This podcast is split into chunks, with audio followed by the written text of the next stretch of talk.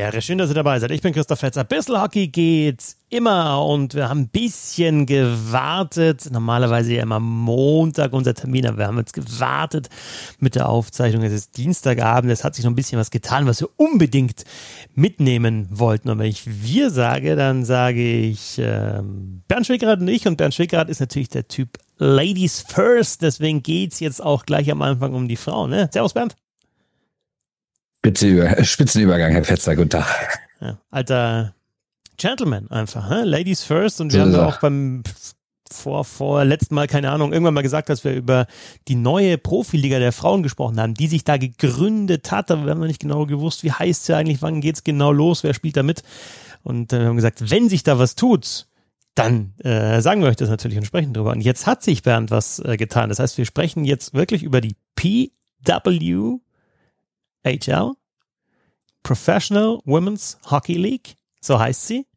Und äh, wir sprechen dann auch noch, wie angekündigt, auch schon mal über die Grizzlies Wolfsburg und ein bisschen über die L2 Champions Hockey League startet. Da sind noch ein paar Themen, aber großes Thema, denke ich auch, ähm, jetzt eben, ja, Januar geht's los und jetzt wissen wir auch, dass gedraftet wird und wann gedraftet wird und wer überhaupt mitspielt, wer die sechs Teams überhaupt sind. Völlig überraschend kommen sie aus dem Norden der USA und aus dem Osten Kanadas. Ja, äh, wobei ich sagen muss, äh, das ist ein, ist ein bisschen überraschend, ist es schon. Also Klar, du hast sechs Teams, drei aus den USA, drei aus Kanada. Die aus den USA sind Boston, New York und Minneapolis, St. Paul, also was im Bundesstaat Minnesota, diese beiden großen Städte, die direkt beieinander sind. Und aus äh, Kanada sind es halt die drei großen aus dem Nordosten, äh, oder für Kanada gesehen aus dem Südosten, nämlich Montreal, Ottawa und natürlich Toronto. Ich sag mal so. Zwei Teams von Toronto und äh, äh Ottawa nicht. Das wäre so gut. das wäre auch möglich gewesen. Teams aus also Toronto und Ottawa, die Hauptstadt, nehmen wir weg. Ja. Wir nehmen die Eishockey-Hauptstadt, ja. Toronto zweimal, Montreal, okay. Ottawa nehmen wir weg. Nee, also äh, Montreal, Ottawa, Toronto, die drei sind Ja.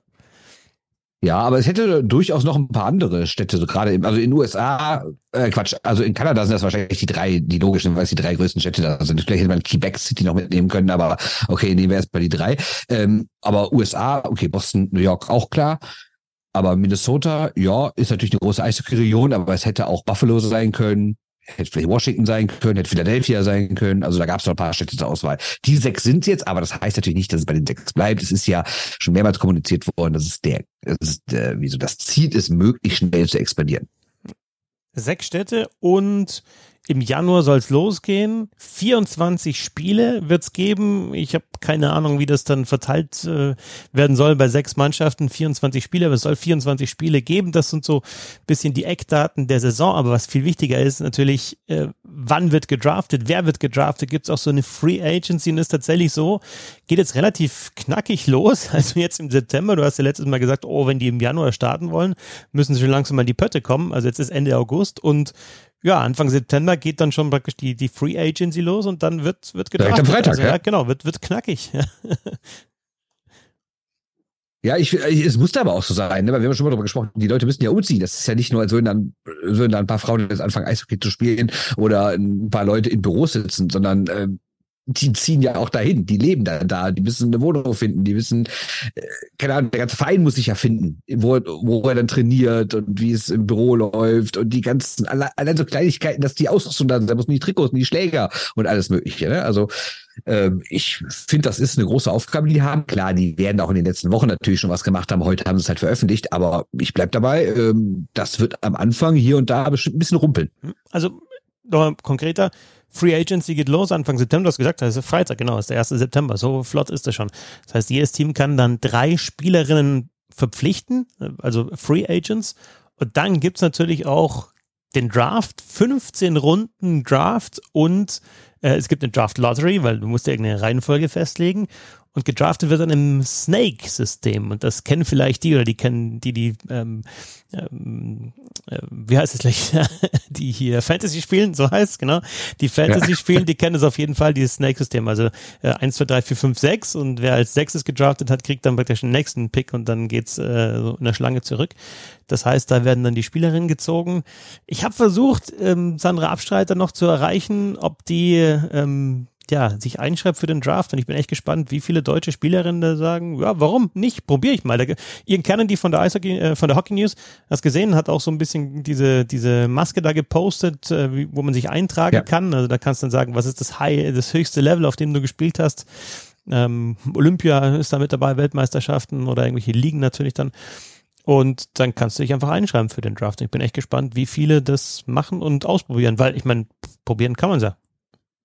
Man kann es probieren, jetzt darf man natürlich nicht vergessen, äh, es sind nur sechs Teams und jedes Team soll ja 20 Spielerinnen haben. Das heißt, wir reden über 120 Spielerinnen und jetzt spricht die PWHA selbst von 150, also werden da irgendwie noch äh, wahrscheinlich welche dazukommen in den nächsten Wochen. Trotzdem 150 Spielerinnen, wenn du allein überlegst, dass ja die Top-Nation USA und Kanada allein mit ihren besten Spielerinnen schon um die 40 sind und die werden ja noch einen erweiterten Pool haben im Hintergrund. Das heißt, du kannst davon ausgehen, dass wahrscheinlich 80, 90 oder noch mehr sogar aus den USA und Kanada kommen und dann vielleicht 20, 30, maximal 40 Plätze erstmal für äh, Spielerinnen aus anderen Ländern übrig bleiben. Deswegen bin ich gespannt, wie viele da wirklich sagen, ich mach's einfach mal oder oder wer auch dann sagt, nee, ich mach das, weil ich ich denke, ich krieg dann Job.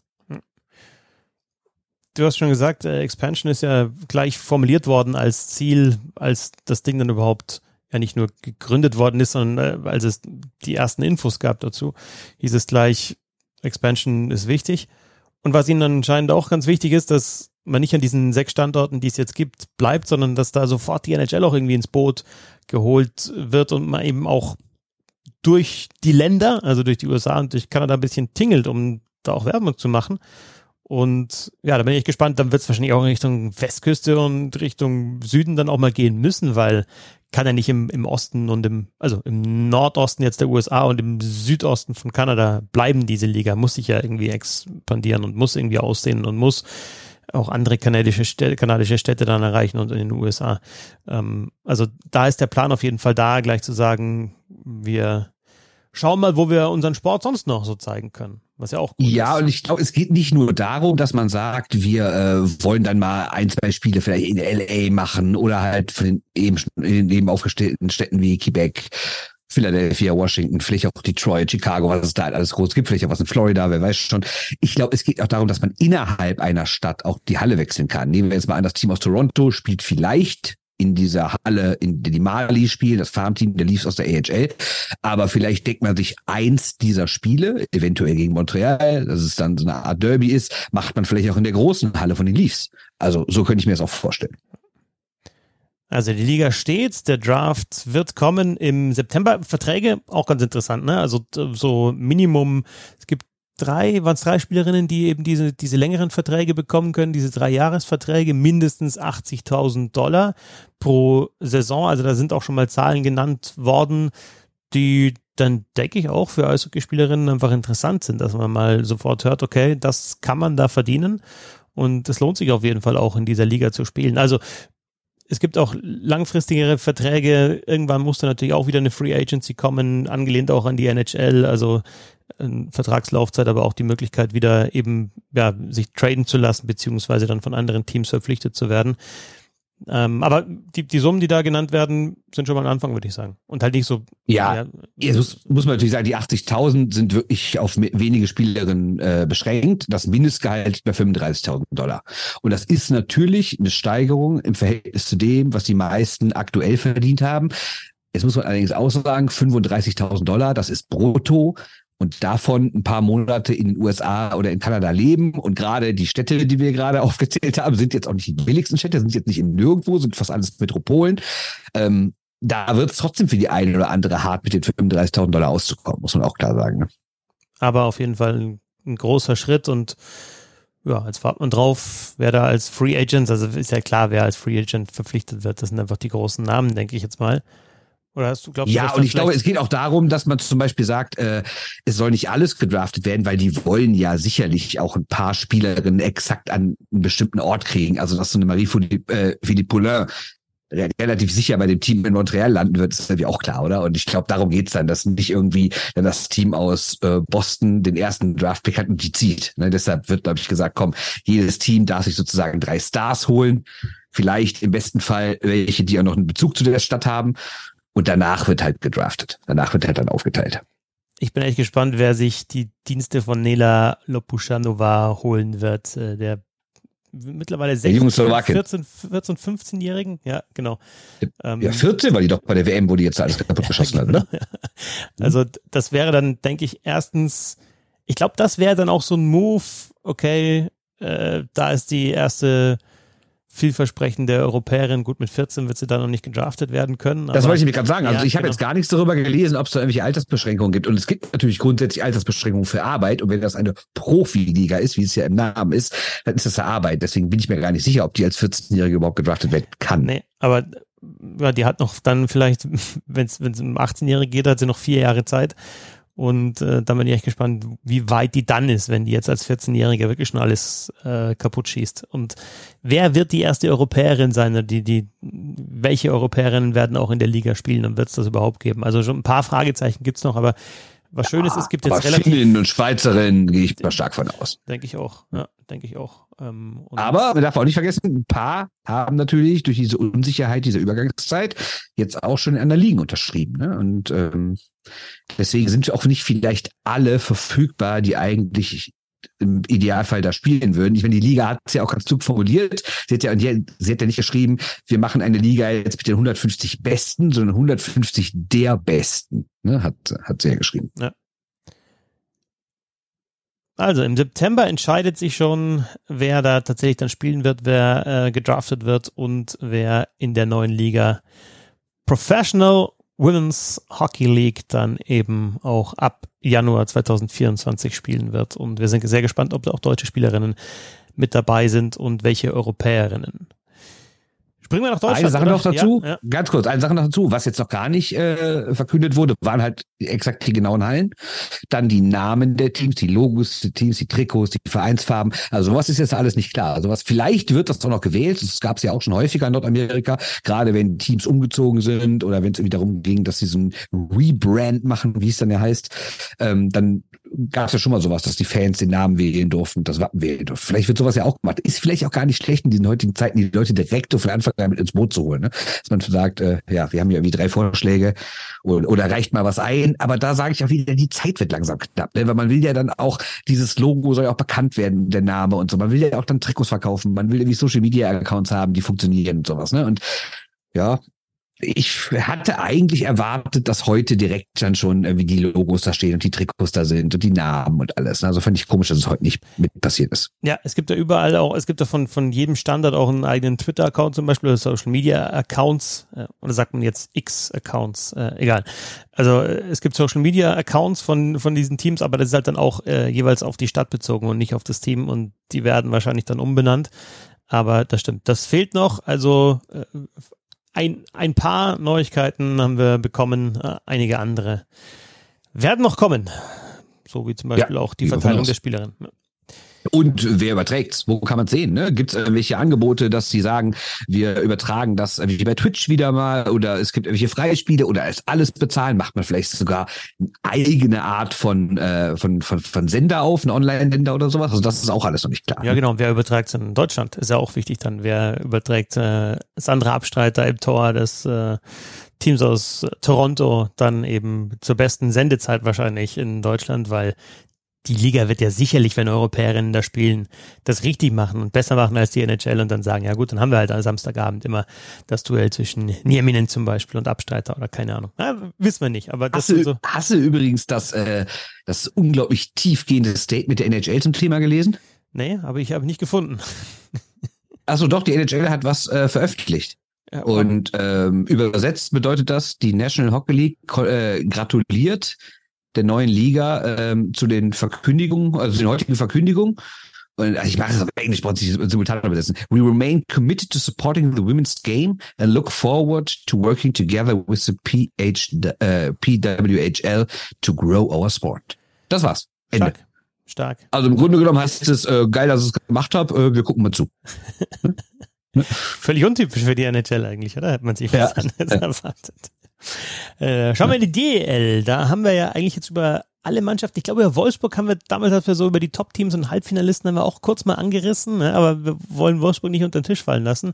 Ist ja immerhin schon in den letzten Jahren oft ein Top-4-Team gewesen und im Halbfinale und sogar noch weiter drüber hinaus. Also wir haben über alle Teams mal so ein bisschen gesprochen. Wir starten am 1. September für alle, die bei Steady supporten, mit unseren Vorschauen. Wir haben wieder 14, Ta 14 äh, Tage, 14 Teams. Äh, letztes Jahr waren es ja 15 Tage, 15 Teams.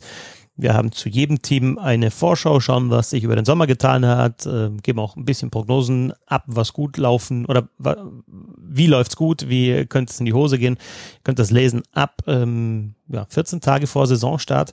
Dann jeden Tag ein neues Team, da schauen wir genauer drauf. steady.de slash Hockey, ab 1,50 Euro seid ihr dabei. Jetzt aber die Grizzlies Wolfsburg nochmal, Bernd. Und wir haben uns da den Sven mit äh, dazu geholt von 3 on 3 Overtime dem Podcast zu den Grizzlies Wolfsburg. Vielen Dank äh, jetzt schon mal für die Einschätzungen. Ähm, sollen wir erstmal kurz äh, zurückschauen, Bernd? Ähm, vielleicht die, die weggegangen sind. Also es hat sich ja doch einiges getan bei den Grizzlies Wolfsburg und fragen mal nach bei Sven, welche Abgänge am meisten wehtun. Wenn ihr nun fragt, wer von den Abgängen der Grizzlies am meisten fehlen wird, muss man natürlich die Eisenlunge und Vielspieler Jordan Murray an erster Stelle nennen. Mit 67 Spielen war er nicht nur sehr stabil und hat insgesamt neun Tore und 27 Assists beigetragen, aber die Eiszeit, die er gefressen hat, war überragend in der Liga. Und zu welchem Preis? Okay, das steht auf einem anderen Blatt. Als nächstes muss man die beiden Topcenter äh, Tyler Morley und äh, Dustin Jeffrey nennen. Letzterer hatte von seinen insgesamt 56 Punkten 43 als Assists gemacht gemacht, die er fast alle im Powerplay gesammelt hat. Morley war eine Zeit lang verletzt und kam danach ein bisschen schwer wieder in den Tritt, hat aber gerade in den Playoffs nochmal so richtig gezeigt, warum er jetzt in der Schweiz beim ERC Kloten spielt. Und nicht vergessen möchte ich an dieser Stelle auch Dominik Bittner, mit dessen Abgang nicht nur aus meiner persönlichen, sondern auch aus der Sicht der meisten Fans in Wolfsburg das Gesicht der Grizzlies zum Ligakonkurrenten nach München wechselt. Ein Wechsel, der natürlich menschlich verständlich ist, weil seine Familie natürlich unweit von München wohnt. Und gerade mit einem ganz kleinen Baby spielt das eben auch eine Rolle. Zu diesen Abgängen kommt natürlich der wirklich schmerzliche Abgang von Co-Trainer Tyler Haskins, der eine neue Aufgabe in Nordamerika wahrnimmt. Haskins war unter anderem für das überragende Powerplay der Grizzlies der letzten Saison mitverantwortlich. Also Bernd, äh, einige Spieler und natürlich auch der Co-Trainer und ich finde, da steckt jetzt auch schon viel drin. Also du hast Murray, der halt viel Eiszeit gefressen hat und, und Bittner, also wirklich wichtige Spieler in der Verteidigung, die nicht mehr da sind und eben zwei Spielmacher mit Jeffrey und Morley, die wichtig waren fürs Powerplay, aber dann eben auch Haskins, der wichtig war fürs Powerplay. Also unterm Strich bei den Grizzlies schon auch ein, ein Umbruch in fast allen Mannschaftsteilen und auf der Trainerposition, zumindest beim Co-Trainer. Ja, aber wenn du das mit anderen vergleichst, wenn du guckst, wie das sonst in der DL läuft, also ich finde, da gibt es schon Teams, die haben deutlich mehr abgegeben und deutlich mehr geholt. Ich glaube, dass sie in Wolfsburg auch eher davon ausgehen, dass sie, dass sie einfach so weitermachen. Ne? Also klar, kleine Updates oder vielleicht auch ein bisschen größere Updates, aber es ist für mich jetzt kein klassischer Umbruch, ehrlich gesagt. O'Connor gekommen in der Defensive, ähm, da spielt jetzt auch äh, Ramage äh, noch, also zwei aus der Liga praktisch gekommen. Ich finde dann, was, was in der, was Und beides Rechtsschützen. Genau, ne? beides Rechtsschützen, genau. Ähm, wenn, was in der Offensive gemacht haben, finde ich sehr interessant, weil sie da halt wirklich ganz klar gesagt haben, okay, wir holen Leute, die sich schon auskennen in der Liga mit ähm, natürlich äh, Whites, mit äh, Wilkie und mit Phaser. Und ich finde, das sind sehr, drei sehr, sehr gute Transfers innerhalb der Liga. Phaser aus Ingolstadt gekommen. Ähm, White natürlich äh, schon bekannt aus Augsburg, da hat er auch mit, mit, mit Max Stewart ja schon zusammengearbeitet und zuletzt in Berlin. Und äh, Chris Wilkie sehr, sehr gut gestartet in Bietigheim, dann nicht mehr ganz zu bestätigen können, aber also da, das hat Hand und Fuß auf jeden Fall, die drei zu holen.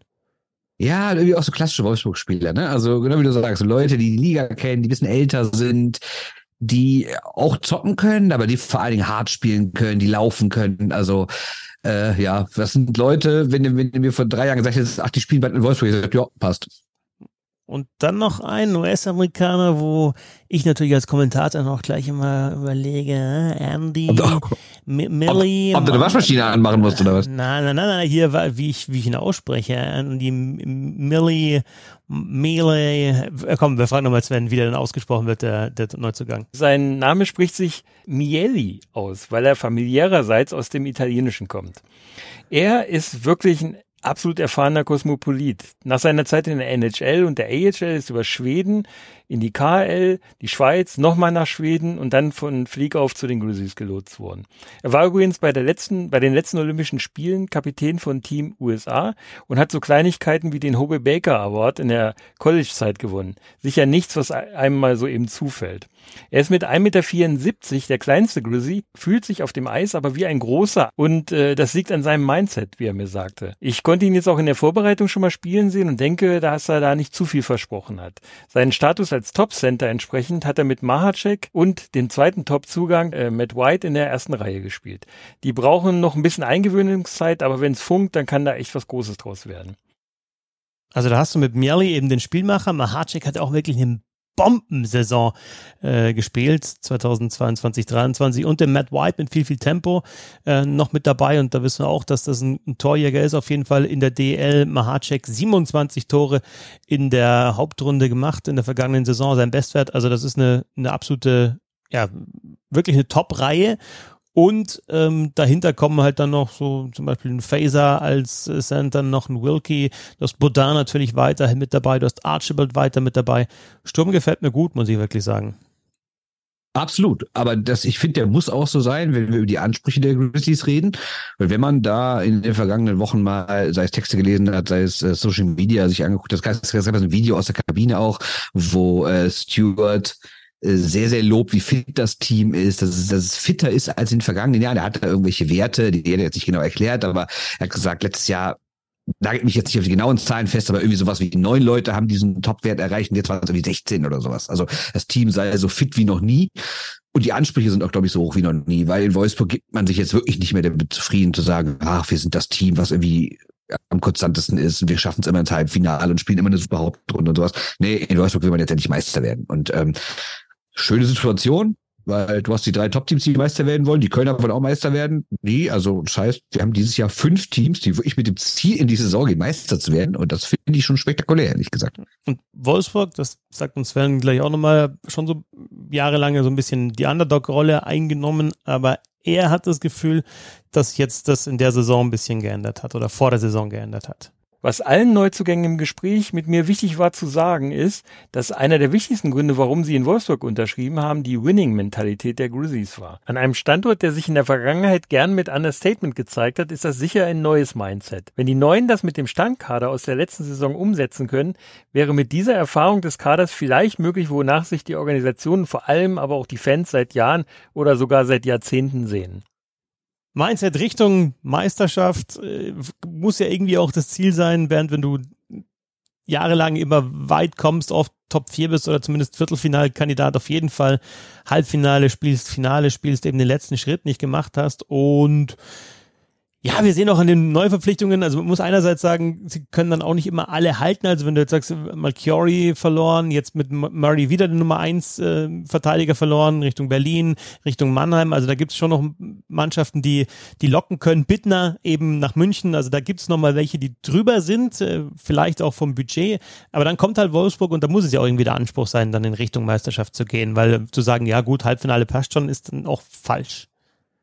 Exakt so sehe ich das auch. Und so sehen Sie es und so muss man es auch sehen, weil das ist eine Mannschaft, die seit Jahren einen der höchsten Etats in dieser Liga hat. Ich meine, was VW da jedes Jahr an Millionen reinbuttert, das sieht man ja auch auf dem Eis. Und äh, du hast völlig recht, das ist nicht der absolute Krösus, diese Mannschaft. Es gibt Teams, die noch mehr ausgeben, aber so viele sind es auch nicht. Und man kann auch mal als Mannschaft irgendwie in der Etat-Tabelle, die wir ja alle gar nicht wirklich kennen, über die wir immer reden, wobei die Eishockey News in dem aktuellen Sonderheft hat ja eine veröffentlicht und doch da ist Wolfsburg relativ weit oben. Also, was ich damit sagen will, du kannst auch mal als Mannschaft, die in der Etat-Tabelle auf vier, fünf, sechs steht, Meister werden. Und das ist jetzt mittlerweile auch der Anspruch der Wolfsburger. Und du hast einen der besten Torhüter der Liga, Du hast eine wirklich stabile, erfahrene Abwehr. Wir sind gerade den Sturm halbwegs durchgegangen. Also es wäre für mich jetzt keine Riesensensation, wenn Wolfsburg dieses Jahr Meister wird. Und deshalb finde ich es völlig richtig, dass die auch mit der Ambition da reingehen. Das heißt nicht, dass sie es schaffen, aber ich finde es trotzdem eine gute Sache, dass sie sagen, hör mal, so oft Halbfinale, mehr als alle anderen, auch mehr als München, mehr als Mannheim, mehr als Berlin. Ne, die hatten ja nie irgendwie mal so ein, zwei Jahre, wo es dann so richtig schlecht war. Die waren ja immer oben mit dabei. Und jetzt soll es halt mal ganz nach oben gehen. Und äh, es ist auch an der Zeit, finde ich den Namen Dustin Strahlmeier haben wir jetzt nicht genannt. Du hast gesagt, einen der besten Torhüter. Ja, das ist er, Dustin Strahlmeier. Ähm, Charlie Fliekauf sieht laut Sven äh, Dustin Strahlmeier und Hannibal Weizmann das beste deutsche Torwart-Duo, ähm, ja, vorne dabei auf jeden Fall, aber also so wie Tiefensee letzte Saison gespielt hat, Tiefensee Brückmann, äh, sicherlich auch kein schlechtes Duo und da gibt's noch äh, ein, zwei mehr. Aber ähm, auf jeden Fall gutes Duo mit Strahlmeier, mit äh, Weizmann, äh, Krupp immer noch da. Das war übrigens der, der der fitteste war. Spitzname Bear, das war der fitteste bei den, bei den Tests, den du angesprochen hast. Björn Krupp, Ryan äh, Button hat eine Saison zum Vergessen gehabt, ist weiterhin da, Yannick Möser in der Verteidigung. O'Connor eben gekommen, super Offensivverteidiger, Sajak weiterhin da und jetzt die Deutschen habe ich vorher jetzt im, im Sturm dann noch nicht genannt, also ein Laurin Braun natürlich schon ewig in der Liga, ein Gerrit Fauser schon ewig in der Liga, ein Fabio Pfohl schon ewig in der Liga und von den jungen Schinko auch weiterhin da mit seinen 23 Ruckdeschel, ähm, bin ich sehr gespannt, was er spielt mit 18. Ähm, ähm, gekommen aus der Organisation äh, der Münchner. Und ja, dann schauen wir an, äh, was uns die, die Grizzlies anbieten können. Sven hat es ja am Anfang gesagt, äh, Tyler Haskins äh, als Coach, der auch fürs Powerplay zuständig war, weggegangen. Special Teams waren überragend von Wolfsburg in der vergangenen Saison. Ja, die Überzahl, die war, die war ja, nicht mehr nicht von dieser Welt. Ne? Ja, sensationell. Und mal schauen, ob es jetzt eben mit Top Miller, das ist der Nachfolger von ähm, Tyler Haskins auf der äh, Co-Trainer-Position und dann eben auch mit neuen Spielern, ob das dann wieder genauso aussehen wird. Aber auf jeden Fall würde ich sagen, Halbfinalkandidat mal mindestens wieder die Wolfsburger. Absolut. Eine, ja, da gebe ich dir recht. Eine Sache finde ich ein bisschen komisch an diesem Kader. Also natürlich, ich verstehe, dass man da auf Erfahrung steht, aber ähm, die Eishockey News hat ja in ihrem Sonderheft so eine ganz schöne Übersicht gemacht, die Altersstruktur der 14 Teams. Und da findest du bei Wolfsburg, wenn wir jetzt mal von den U23-Spielern absehen, die ja unter Mike Stewart ohnehin nicht so viel Eiszeit kriegen. Ne? Er, klar, er muss sich spielen lassen, geht ja nicht anders, also er muss sich zumindest auf den Spielberichtsbogen schreiben. Aber äh, meistens sehen die ja dann nicht so extrem viel Eis. Und wenn wir dann sehen, wer darüber hinaus da ist, gibt es keinen 24-Jährigen, keinen 25-Jährigen, keinen 28-Jährigen, keinen 29-Jährigen, keinen 30-Jährigen. Du hast sechs Spieler, die 26 und 27 ist und der Rest ist ab 31 aufwärts. Ähm, vielleicht fehlt da so ein bisschen der Mittelbau und ähm, wenn man sehr, sehr viel wieder auf die gleichen Spieler setzt und die sind fast alle 31 und aufwärts, bin ich gespannt, ob die Kraft irgendwann reicht. Aber wir haben eben schon mal drüber gesprochen, angeblich ist das Team ja so fit wie noch nie. Deswegen ist, soll das kein Problem sein, aber wer weiß, ob es irgendwann eins wird. Braucht Stuart auch diese Fitness für seinen Spielstil, der wirklich sehr laufintensiv ist und sehr aggressiv ist. Die Grizzlies Wolfsburg, unser kleiner Ausblick auf die neue Saison. Vielen Dank an Sven von 3 on 3 Overtime. Er hat mit allen Zugängen auch gesprochen äh, im Podcast an 3 on 3 Overtime. Danke für die Einschätzungen. Äh, bleiben wir noch kurz in Deutschland. Zwei, zwei kürzere Themen. Ähm, Bernd, erstmal nochmal eine Liga weiter runter. DL2 gibt's zwei Neuerungen, eine schon ein bisschen länger bekannt. Äh, Schiedsrichter werden mit Mikros ausgestattet und das äh, Playdown-System hat sich jetzt auch geändert. Ich find's ja immer gut, wenn Ligen innovativ sind und was ausprobieren. Ich meine, das mit den Schiedsrichter-Mikros haben wir schon öfter mal angesprochen, dass das ganz cool wäre. Mal schauen, wie es dann tatsächlich umgesetzt wird. Ich fand es bei Frauenweltmeisterschaft im Fußball bisschen holprig äh, teilweise und da ja haben sie einfach das, was auf der auf der Anzeigetafel äh, erschienen ist, oft einfach nochmal erklärt und im Eishockey würde ich mir erwarten, dass vielleicht dann nochmal, also nicht erklärt, sondern einfach nochmal vorgelesen, so ungefähr, was ist die Entscheidung. Im Eishockey würde ich mir wünschen, dass es eben da nochmal eine Erklärung gibt und eine Erläuterung, damit man da so ein bisschen mehr dahinter steigt. Also warum jetzt, äh, keine Ahnung, warum wird jetzt dieses Tor nochmal gecheckt oder sonst was. Und äh, das zweite Playdown-System, ähm, ja, damit ja, lass das beim ersten genau, bleiben. Lass, lass beim ersten ja, erstmal bleiben. Ja, ja. Ähm, am Wochenende war ja ein Vorbereitungsturnier in Dresden und Dresden ist ja bekanntlich auch in der zweiten Liga zu Hause und dort haben die das schon mal getestet. Jetzt haben die das aber eigentlich in Anführungszeichen nur so gemacht wie in der NHL. Das heißt, wenn es eine Strafe gibt, ist der Schiedsrichter halt äh, zur Mittellinie gefahren, hat in die Kamera geguckt, hat seinen Knopf gedrückt und gesagt, Nummer 17 Dresden zwei Minuten wegen Hakens oder sowas. Ne? Also die sind jetzt nicht, die haben jetzt nicht angefangen, was zu erklären. Oder ähm, es gab einmal auch einen Videobeweis, den ich gesehen habe, da wurde auch einfach nur gesagt, Entscheidung ist fünf Minuten wegen bla bla bla. Die haben jetzt nicht das genau gemacht. Also es wird dann so ähnlich laufen wie, wie die NHL. Ja. Aber dennoch finde ich, ja, also ich, ich finde es nicht schlecht, dass die Schiedsrichter Mikros haben und dann eben manche Sachen noch mal ein bisschen erläutern können und erklären. Wenn es funktioniert, ist es super. Wenn es aber natürlich ist, der Ton äh, geht aus und also dann denke ich mir lieber, oder man hört es nicht richtig oder derjenige traut sich nicht und redet leise oder redet unverständlich oder sowas, dann denke ich mir, ist es vielleicht schon besser, wenn der Stadionsprecher oder die Stadionsprecherin das macht. Ähm, ja. Naja, aber, aber wenn es funktioniert, ist es ein nettes Gimmick. Aber gerade ja, bei Videobeweis, wenn sie sagen, ähm, honest decision, good goal, ähm, wir entscheiden, wir, wir, wir überprüfen Man in the Crease oder wir überprüfen, ob die Scheibe wirklich äh, drüber war oder wir überprüfen hoher Stock.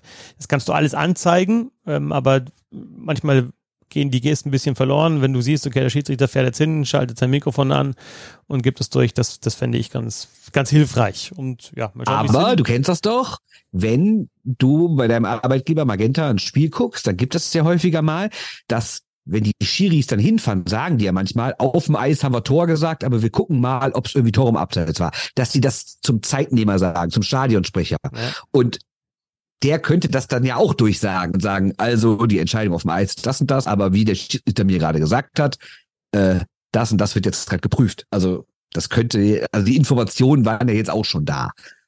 Das stimmt. Also das, das wäre dann der andere Weg. Aber also wenn es technisch funktioniert, warum nicht so? Nö, also wenn der Schiri auch Bock drauf hat und irgendwie muss man, muss man sich ja auch trauen, ne? Die laufen ja auch, die sprinten, sind ja mal ein bisschen so außer Atem. Liegt ja auch nicht jedem irgendwie vor der Halle, wenn da vielleicht 10.000 Leute drin sind, zu sprechen, aber wenn die das hinkriegen und dann, dann ist es super, gar keine Frage. Und die zweite Geschichte, Playdowns, dass du als äh, 12, äh, 11 gegen 14 ist es ja und 12 gegen 13, dass du als der besser Platzierte eben weniger Spiele gewinnen musst, um die Serie zu gewinnen. Also Platz, erste Playdown-Runde in der DL2, ähm, Platz 11 braucht nur zwei Siege, um die Runde zu gewinnen und Platz 14 vier Siege und bei 12 gegen 13 ist dann leicht angepasst drei Siege für Platz 12 und eben vier Siege auch nötig für Platz 13, um diese Runde zu gewinnen. Und in der zweiten Playdown-Runde ähm, ist es dann auch, einer braucht drei Siege, der der besser platziert war und der, der schlechter platziert war, braucht vier Siege. Und da sage ich, clever gelöst, finde ich, und den Hauptrundenplatz noch ein bisschen aufgewertet. Und das finde ich einen guten Kompromiss. Das ist eine gute Idee. Punkt eins, du hast völlig recht. Super Idee, finde ich auch. Sehr gut. Punkt zwei ist, es ist grauenhaft kommuniziert. Kann man nicht einfach sagen, die Mannschaft, die in der Tabelle besser geht, äh, besser steht, geht mit einem 1 oder 2-0 in die Serie rein? Dann würde doch keiner denken, hä, warum müssen die jetzt zwei und die vier? Verstehe ich nicht. Sag doch einfach, da steht schon 2-0 für die. Da ist alles klar, oder? Ja, da ist er wieder. Da ist er wieder. Einfach ein bisschen, ja. bisschen Hemdsärmeliger. Was, äh, ja, ich, ich denk doch an die Menschen, weißt du? ja, stimmt schon. Also hier kriegst du Führung. Wie, wie auf dem, auf dem Bolzplatz oder beim Spielen. Ja, ihr kriegt zwar eine Führung. Passt. Ja, genau. Aber die so. einen, weißt du, die einen, die einen, die einen sind irgendwie nur zu sechs, die anderen zu acht. Aber er will nicht rübergehen, wenn der eine mit dem befreundet ist, sagst du, ja komm, ihr führt schon zwei 0 Ja, stimmt. Dann wäre es wirklich ein bisschen einfacher. Ja? Also der Elfplatzierte geht mit einer, einer Führung rein und ja. ja. Ja, bin ich jetzt nicht drauf gekommen. Bist du einfach, du bist zu pra pragmatisch. Schon klar. Ja, eigentlich äh, auch zu pragmatisch für diesen Podcast eigentlich. Ja. Ja, tut mir leid. Ist, so. Er denkt zu einfach. Ich würde, genau, ich würde einfach, also pragmatisch ist gut ausgedrückt, aber eigentlich ein bisschen zu einfach gestrickt für diesen Podcast. Schlicht. genau.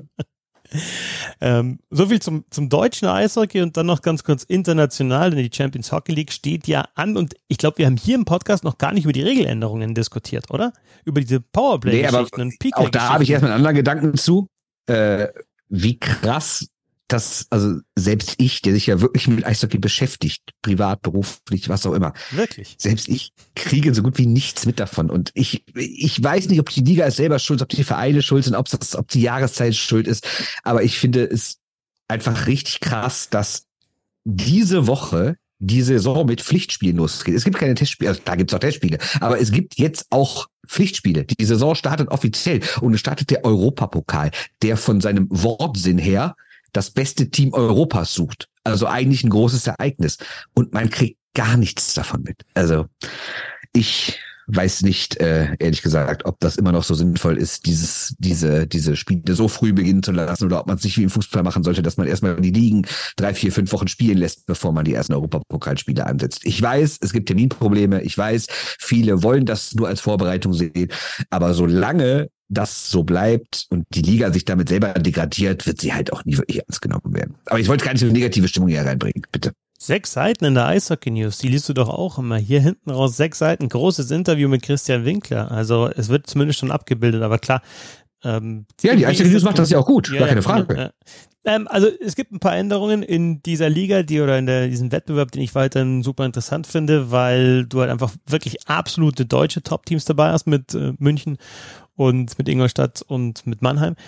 Aber weil du zusätzlich einfach internationale Top-Teams mit dabei hast, Frölunda jetzt dieses Jahr nicht, aber allein schon Titelverteidiger Tappara Tempere, Mannheim spielt gegen die, also es wird einfach ein geiles Spiel am, ist der nächsten Donnerstag, also 7. September, äh, dass es zu diesem Spiel kommt, äh, hast einfach schon mal ein Mega-Spiel und du hast ähm, eben dieses Mal keine Gruppenphase, sondern du hast äh, statt 32 Mannschaften noch 24 und jedes Team hat sechs Gegner zugelost bekommen aus verschiedenen Töpfen.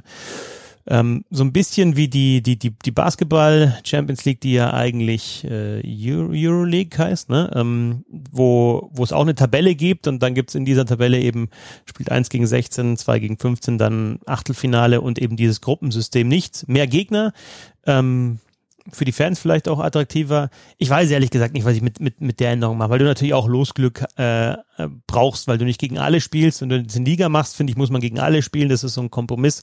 Bin ich mir noch nicht ganz sicher, was ich dazu sage. Äh, ja, was ist deine Einschätzung dazu, zu diesem neuen Modus? Ich bin da kein großer Freund von. Es ist nicht so, als wäre das die erste Liga, die das so macht. Die NFL macht ja genauso. Da spielt, ja auch jedes Team nicht gegen jedes andere Team äh, und muss sich dann in der Tabelle mit Mannschaften duellieren, gegen diese aber gar nicht gespielt haben. Also das gibt's ja da auch. Aber ähm, ich glaube, für die europäischen Sportfans wäre es irgendwie besser gewesen, es so zu machen, wie es vorher war. Also gerne mit weniger Mannschaften. Das, das, also das gehe ich mit. Das war mir zu aufgebläht. Aber dann mach doch einfach, weiß ich nicht, sechs Vierergruppen oder sowas. Ne? Also ich finde, du brauchst nicht eine Gesamttabelle. Zwei Drittel der Teilnehmer erreichen dann auch die K.O.-Phase. Da heißt es in der NHL schon oft, äh, ja, 16 von 32 kommen dann in, in die Playoffs. Ähm, jetzt sind 16 von 24, die in die Playoffs kommen. Also viele kommen dann auch wirklich äh, weiter. Normalerweise sagst du ja, äh, ja, eins und zwei in der Gruppe, also die Hälfte kommen weiter, so sind es zwei Drittel, dann die K.O.-Phase, Hin- und Rückspiel. Ähm, muss man sich vielleicht Was natürlich ein Vorteil ist, du hast mehr verschiedene Gegner, ne? Du spielst ja, halt genau. nicht gegen nur drei Teams jeweils heim und auswärts. Oder früher waren es sogar nur zwei, es gab also Dreiergruppen. Da hast du vier Spiele gegen nur zwei Mannschaften, warst dann vielleicht schon draußen. Ähm, das ist natürlich jetzt besser, dass du fünf verschiedene Gegner hast, oder sechs sind glaube ich, sogar. Ne? Also das, das finde ich natürlich schon cool. Du siehst andere Teams, andere Länder, beschäftigst dich dadurch automatisch mit anderen Ländern mehr, mit anderen Ligen, anderen Teams. Das gefällt mir schon gut, muss ich sagen. Ja, sechs Gegner für, für jede Mannschaft, also sechs Spiele ja, in, der, genau. in der Gruppenphase. Ähm, ich war heute in einem äh, Pressegespräch mit dabei, oder einem Pressetalk mit, mit äh, dem neuen Coach der Adler Mannheim, Johann Unskog. Ähm, ich meine, dass, dass München und Ingolstadt da eine ganz gute Rolle spielen werden nach der vergangenen Saison oder vor allem München und, und, und Ingolstadt natürlich jetzt ähm, sich, denke ich, für den Wettbewerb viel vorgenommen hat, ist klar.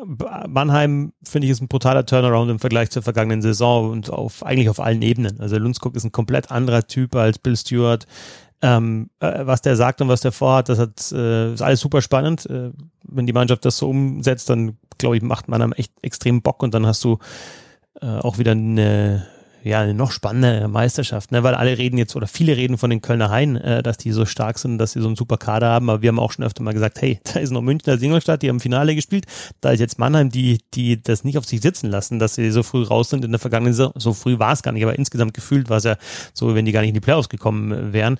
Unterm Strich war es dann Halbfinalniederlage. Da hast du eben Wolfsburg noch mit dabei, da hast du Berlin mit dabei. Also hast schon äh, ja auch äh, viele Mannschaften, die von den Kölner Heiden verdrängt werden müssen auf dem Weg zu, weil sich Hauptrundenplatz eins und dann der Meisterschaft.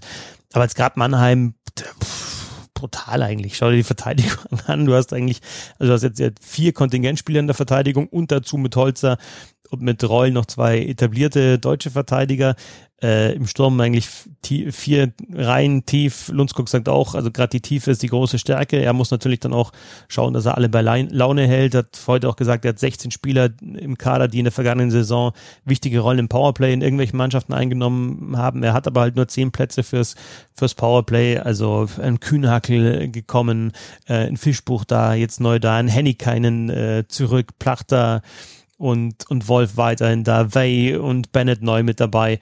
Also das ist ein überragendes Team. Also da habe ich echt und und die werden wieder aktiver spielen als in der vergangenen Saison. Also auf die habe ich echt Bock, muss ich wirklich sagen. Absolut. Ein weiteres Thema ist natürlich, ich glaube, die haben 20 oder 21 Spieler, die über 23 sind. Ne? Also da werden auch wirklich prominente Namen mal auf äh, Tribüne sitzen müssen. Jetzt haben sie natürlich in puncto Importspieler nicht das große Problem, weil McInnes ja einen deutschen Pass bekommen hat. Ähm, aber grundsätzlich ist, kann Mannheim natürlich nicht in jedem Spiel sein bestes Team aufstellen. Ne? Das ist durch die U23-Regel nicht möglich. Ne, genau. Und das ist, glaube ich, das, was Lundskog dann auch gesagt hat, indem er äh, eben darauf hingewiesen hat, dass diese Tiefe auch ein Problem werden könnte. Ähm, du hast es ja teilweise bei München mal gehabt in den vergangenen Jahren. Manchmal hast du Glück, in Anführungsstrichen, und hast ähm, immer so ein, zwei Verletzte, die aber nicht schwer verletzt sind, äh, die dann wieder zurückkommen und dann gehen andere raus und du hast eigentlich immer so genau ein volles Line-Up oder vielleicht mal ein bisschen ergänzen, damit du 23 Spielern auf, zu den Playoffs sind, dann ja, dann sind dann die harten Entscheidungen zu treffen, wenn dann welche, oder wenn, wenn keiner verletzt ist. Aber ja, du sagst es richtig. Also das kann schon passieren und du musst ja auch U23-Spieler ähm, spielen lassen, wenn du ein volles Line-Up haben willst. Insofern äh, ist das eine Herausforderung. Äh, Lundskog, äh, hört euch da auch das, das Gespräch mit Sven Metzger an, Eiszeit FM. Äh, ganz interessantes Interview. Äh, sagt er unter anderem, dass es zum ersten Mal ist in seiner Karriere, dass er äh, dass es im Kader keinen gibt, der äh, älter ist als er. Der Mann ist Jahrgang 84, ja. das ist ein 38-jähriger Coach und bis jetzt eigentlich immer äh, mindestens einen gehabt, der älter ist als er im Kader. Dieses Mal ist es nicht so. Äh, ältester Spieler ist, glaube ich, Holzer, 35, genau, im Sturm. Ja. Äh, noch mit 34, 33, 34-Jährigen noch mit dabei. Nee, Holzer und Reul sind die Wolf ist 33. Genau, genau. Ja. Holzer, Reul, äh, Wolf, aber alle jünger als Lundskog. Ähm, ja, also es wird, wird interessant. Die Adler Mannheim spielen in der Champions Hockey League zum Auftakt am Donnerstag gegen Bozen. Ähm, die Münchner und die Ingolstädter natürlich auch noch mit dabei. Äh, ich glaube, ich bin alle am Donnerstag, muss ich mal kurz einen Spielplan raussuchen. Äh, Ingolstadt äh, in Rouen, Donnerstag 20 Uhr.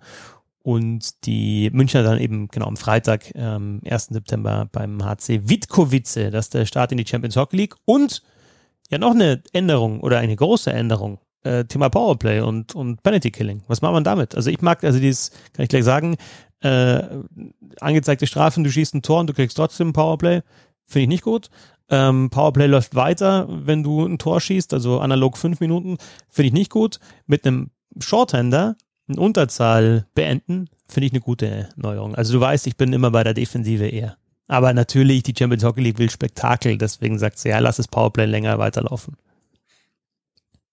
Ja, ich bin da aber eigentlich auch bei dir. Also das mit der Unterzahl finde ich überragend. Das ist ja die alte Idee von Jeff Merrick, dem Journalisten aus Nordamerika, von der Hockey Night in Canada. Ähm, der hat immer gesagt, wir müssen das Wort Penalty Kill ernst nehmen. Man muss in der Lage sein, die Strafzeit zu killen und das macht man, indem man ein Tor schießt, was natürlich äh, dann wirklich so sein kann, dass ein paar Teams ein bisschen mehr spekulieren, vielleicht auch mal eher auf Konter fahren, dann wieder hinten offen sind. Also ich könnte mir vorstellen, dass das wirklich dafür sorgt, dass Tore fallen. Das andere Ding, ja, ich glaube, wir haben schon mal drüber gesprochen und ich werde das gleiche Argument sagen es wird die einzelne Strafzeit natürlich viel wichtiger. Und jetzt ist die Frage, was passiert? Fangen die Spieler an, eher Strafen ziehen zu wollen, indem sie auch ein bisschen mehr schwalben? Sind die Schiedsrichter vielleicht eher zurückhaltend und pfeifen dann weniger? Weil stell dir vor, eine Mannschaft liegt 0-2 zurück und du kriegst dann irgendwie drei Minuten unverschlossen Powerplay. Dann kannst du in diesem einen Powerplay einfach drei Tore schießen, das Spiel gewinnen. Jetzt muss man natürlich sagen, wer drei Tore schießt in einem Powerplay, der muss das auch sehr, sehr gut gemacht haben, hat dann vielleicht auch verdient zu gewinnen. Und wer bei einer Unterzahl drei Gegentore kassiert, der braucht sich beschweren, wenn er nachher das Spiel verliert.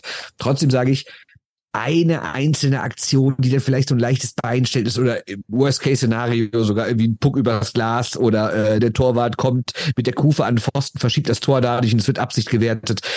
Boah, ist mir dann ehrlich gesagt die einzelne Strafe ist mir zu sehr aufgewertet, glaube ich dann. Ja, vor allem, weil wir, ich meine, in der vergangenen Saison haben wir auch öfter drüber gesprochen, es gibt einfach viele Kann-Calls. Und wenn halt dann so ein genau, Kann-Call ja. mal, also ein, ein Kann-Call, ja, also kannst du geben, kannst du nicht geben, äh, geht schnell, vielleicht aber nicht ganz gesehen. Wenn der halt auf der einen Seite gegeben wird, auf der anderen nicht und das macht dann zwei oder drei Tore aus, weil die halt dummerweise in den Powerplay fallen oder wie von dir schon angesprochen, Packer over Glass und das sind halt einfach dann Zentimeter und beide hechten irgendwie zur Scheibe und eine trifft sie und du weißt nicht mal, ist das Ding abgefälscht. Ähm, wobei es ja jetzt in der neuen DL-Saison auch die Möglichkeit das, äh, gibt, das mit Videobeweis zu überprüfen ob das Ding eben äh, abgefälscht war oder nicht. Aber trotzdem, also da, da wird die einzelne Strafe bekommt viel zu viel Bedeutung und ich befürchte auch, du hast teilweise ein echt großes Leistungsgefälle in der Champions Hockey League, dass du dann eben äh, aus dem 3-0 schnell mal irgendwie ein 6-7-0 wird oder so und ähm, das dann auch demoralisierend ist für eine Mannschaft. Also ich weiß, mehr Tore, mehr Spektakel, aber das größte Spektakel sind enge Spiele, würde ich sagen. Ja, da gebe ich dir recht. Und was auch noch ein Punkt ist, Powerplay kann ganz interessant sein, aber im Grunde genommen ist ein Spiel doch am besten, wenn 5 gegen 5 läuft. Und wenn jetzt jede Strafe nicht vorher beendet wird, sondern immer durchläuft, dann erhöht sich natürlich auch die absolute Zahl der Powerplay-Minuten. Und ich weiß nicht, ob das dem Sport gut tut, wenn ständig so in Anführungszeichen besondere Momente sind und wenn nicht das auch in Anführungszeichen normales Spiel durchläuft. Ja, und zögerst vielleicht dann auch in entscheidenden Situationen noch mehr als Schiedsrichter, ob du eine Strafe geben sollst. Weißt, genau, das, meine ich ja eben. Ne? Also, genau, also, also, also keine 50-50-Entscheidung wird mir in den letzten fünf Minuten gegeben. Da kannst du mal von ausgehen. Also zumindest, wenn das Spiel spannend ist. Ne? Da wird es nicht für eine da sagt keiner bei einer Kannentscheidung, auch ich gebe der einem einen Mannschaft jetzt auch nochmal eine Chance, das Spiel zu drehen. Ne? Das kann ich mir nicht vorstellen. Oder es gibt nur noch diese Make-up-Calls. Das also, komm, ich habe denen eben was gegeben, jetzt muss ich denen was geben. Ne, das könnte ich auch, dass die Schiris jetzt penibel darauf achten, dass beide Mannschaften mit der gleichen Anzahl Strafminuten aus dem Spiel rausgehen. PWHL, DL, DL2, Champions Hockey League und das Ganze in einer guten Dreiviertelstunde. Bernd, vielen Dank. Ich danke dir, Christoph. Und ab Anfang September geht's mit unseren Vorschauen los. Steady.de slash Hockey. Ab einem Euro 50 pro Monat seid ihr dabei. Betrag frei wählbar, wie ihr gerade Bock habt. Äh, die Vorschauen vor der neuen DL-Saison. Champions Hockey League startet. DL dauert noch ein bisschen, aber es geht rein in die heiße Phase. Ah, ja, ja, aber Moment mal, hast du eigentlich das entscheidende Wort gesagt? Das sind Texte, ne? Also nicht, dass die Leute denken, wir machen hier pro Team eigenen Podcast jeden Tag, sondern das sind Texte. Also wir schreiben Artikel und die bekommt ihr dann. Genau, so sieht's aus. Also ihr bekommt dann eben ab Anfang September Content auf jeden Fall, geschriebenen. Ähm, nächste Woche schaue ich mal, ob ich auf die Champions Hockey League ein bisschen zurückblicke. Ansonsten würden wir vielleicht nochmal eine Woche Pause machen um dann voll reinstarten zu können mit der Saisonvorschau und dann eben der neuen DL-Saison. Bernd Schwickerath, vielen Dank äh, und euch vielen Dank fürs Zuhören. Bis zum nächsten Mal. Ciao, ciao. Achtet you. Tschö.